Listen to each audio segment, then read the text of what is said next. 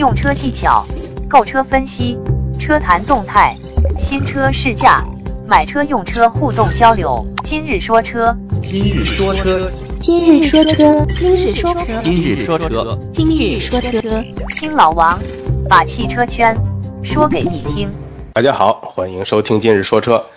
呃，首先啊，说一个网友遇到的问题啊，一位来自黑龙江叫“今生最美的邂逅”的网友，呃，说，嗯，我今天新买的车已经拿到了，但是这个车身上有很多黑道子，擦也擦不掉。然后送来送车的人说啊，这是新车，需要去打蜡，打完蜡就没事了。嗯，其实这样说啊，这位朋友应该是从这个经销商手中买的车，因为他当地没有这个 4S 店嘛，很多都是呃二级经销商，嗯，车都是从县城里边或者是市区里边人为的开过来送给他的。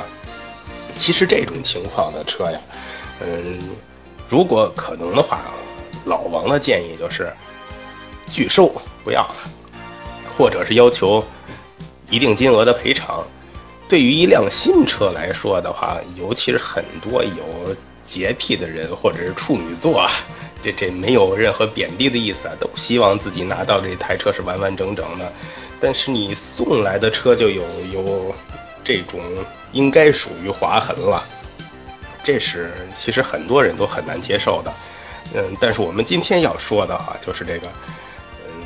送车的人人说新车就需要打蜡，就必须打蜡，这个事儿是不是一定的呢？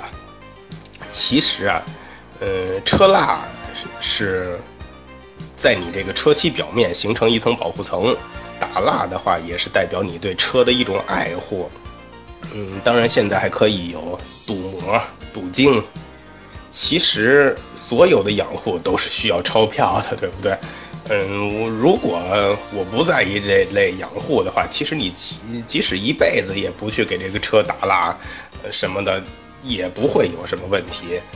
毕竟它本身就有车漆的保护。当然了，嗯，日久之后，这个车漆的表面就没有那么亮了，因为日常的风吹日晒、灰尘的这种摩擦，都会让这个漆膜受到破坏。我们打蜡也好，镀膜、镀晶也好，就是让这个车漆表面形成一层保护层。嗯，但对于新车来讲呀，嗯，这种打蜡是不是应该的呢？所以，我我们说有有一点要注意啊，这个打蜡这种养护啊，跟咱们日常所说这种保养是不一样的。保养你就需要呃机油机滤，嗯，这种。养护它是对你发动机的保护，它是日常必须的。但是这种保护性质的这种养护啊，它并不是必须的。所以这个种的话，就是你自己去选择就好。当然，对于新车来说啊，呃，大部分车企它的车在出厂之前，其实都会有一层保护蜡。所以新车其实没有必要一拿到，哎。我就直接去打蜡，这个不是说你不可以啊，你打蜡没问题。这这种养护，我们所说的就是拿拿钱去换保护层嘛。嗯，只是说你新车直接就去拿去打蜡，对出厂时这层蜡就浪费了而已。当然，我说的这个呃新车是指出厂时间较短啊，一般是呃三个月以内的车。嗯，好一点的出厂这种保护的话，一般到半年也没有问题。嗯，就算是你刚买到的车，但是你看它那个车的车架号那个是出厂日期已经过半年了，甚至一年了。呃，尤其是 4S 店存放车辆的环境，不会很好啊，很多全都是在室外这种风吹日晒的。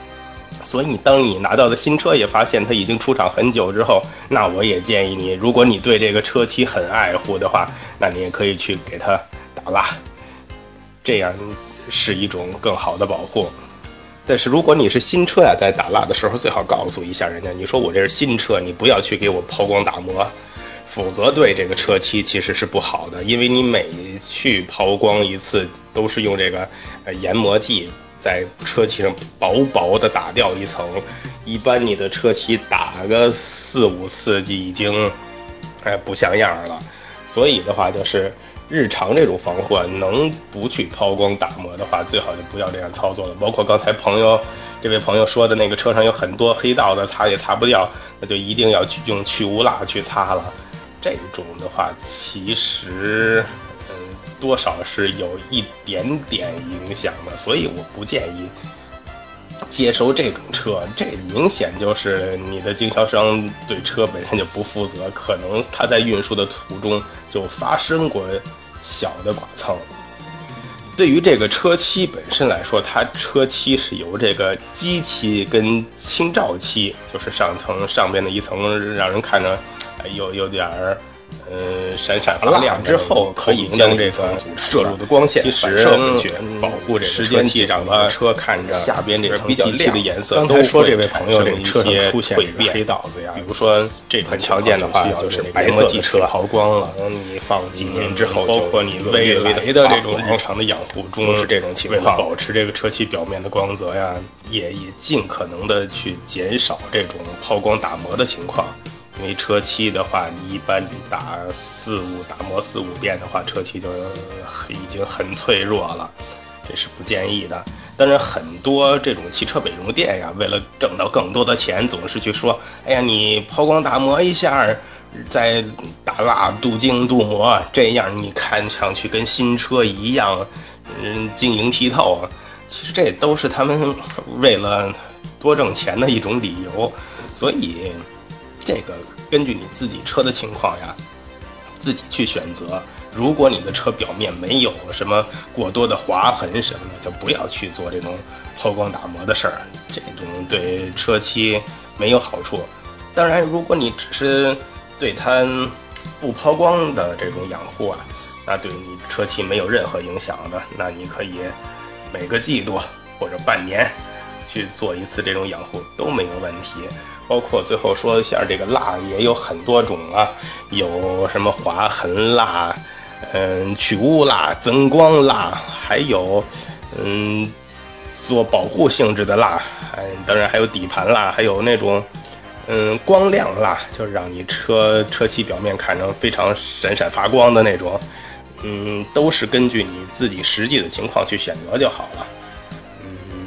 哎，对，还有还有一种叫彩彩色蜡。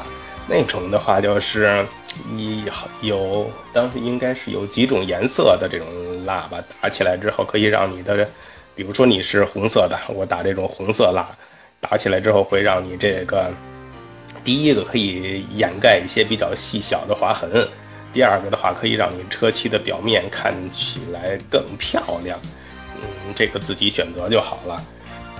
欢迎添加老王微信进行交流。微信号码三四八零八九二二三四八零八九二二，一起互动，一起说车。今天咱们主要要聊的一个话题呀，呃，还是一款自主品牌的车。因为很多网友给我留言说，哎，别别人很少去聊自主品牌的车，但是我们的需求可能。我目前的这个资金储备的情况下，不够买更好的一些车。我很想了解一下自主品牌的车，包括老王之前也给一些网友推荐过这款车。嗯，它是什么呢？是奇瑞的艾瑞泽五。奇瑞的艾瑞泽五的话，官方价格是五万八千九到九万七千九。嗯。外观首先来说，很多人都看上去比较喜欢，尤其是看到实车，嗯，包括它这个整体设计啊，都比较圆润，应该说，侧面有应该有一条贯贯穿前后的一条线条，看上去也很舒服。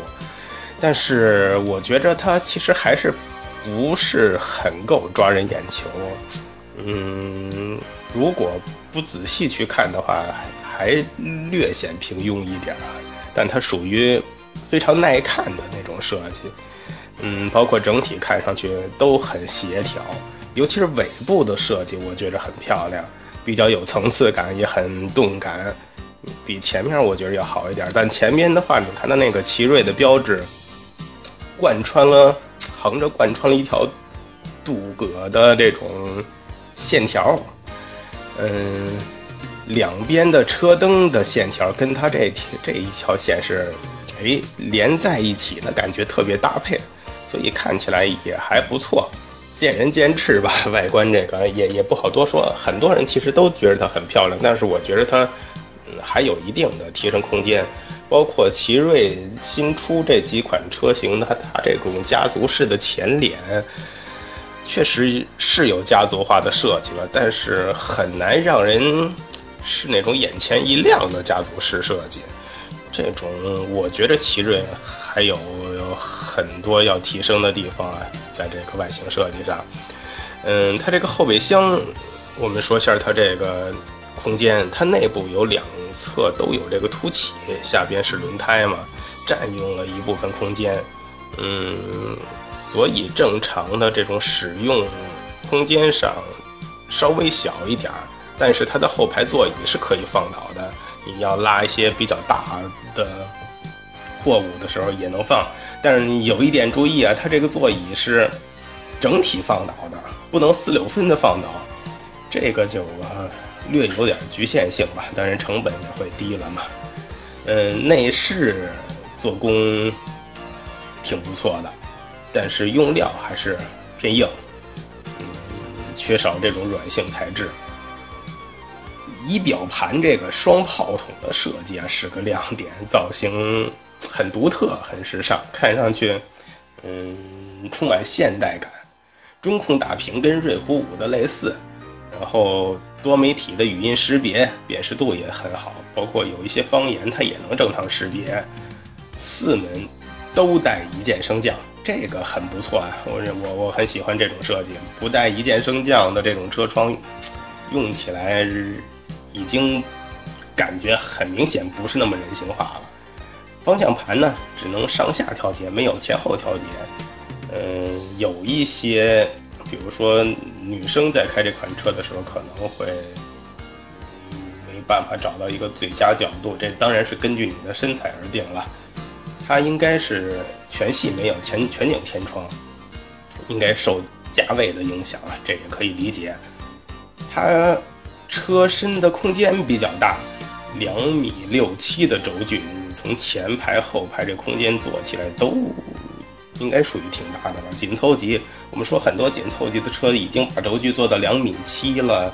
其实艾瑞泽五这款车的话，在空间上已经做得很不错了，包括它前排的后背是有内线的设计，能给腿部提供了更多的这个空间。座椅的软硬度也适中，反正坐起来我我是感觉挺舒服的呀。后排地板中间也是有凸起，而且这个凸起挺高的。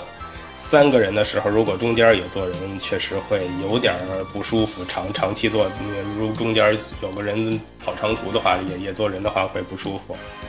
但是这个凸起跟别的车还不太一样，它挺宽的。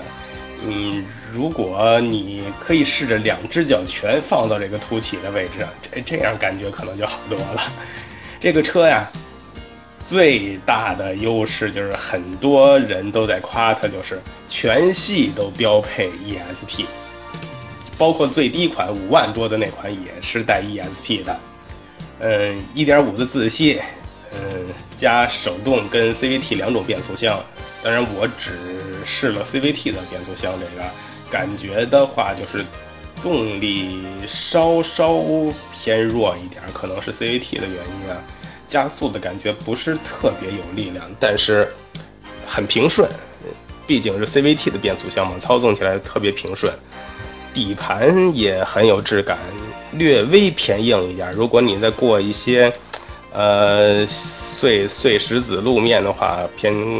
还是感觉偏硬一点儿，然后它是机械助力的方向盘，嗯，如果是在低速或者原地操纵方向的时候，会略微偏沉。如果是女生开这个车的话，你最好提前试驾一下，可能会有人感觉打起来方向比较吃力。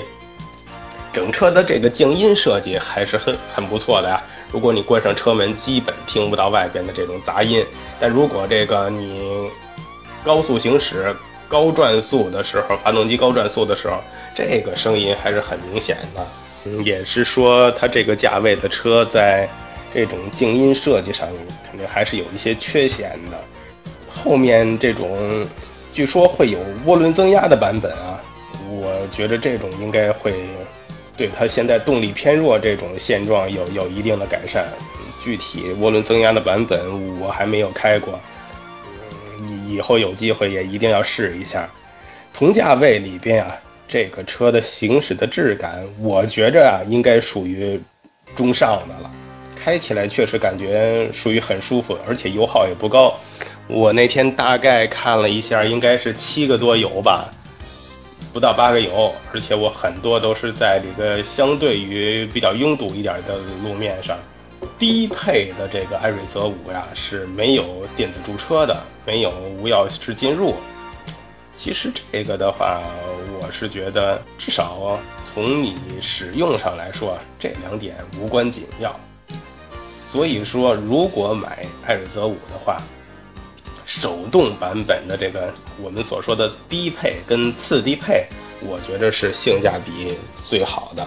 当然，如果你就喜欢自动挡，买去买这个高配的 CVT、CVT 的车型的话，它的性价比其实偏弱一点，但是相对于很多合资品牌的车型，它还是足够有性价比的。另外的话，我们提到这些。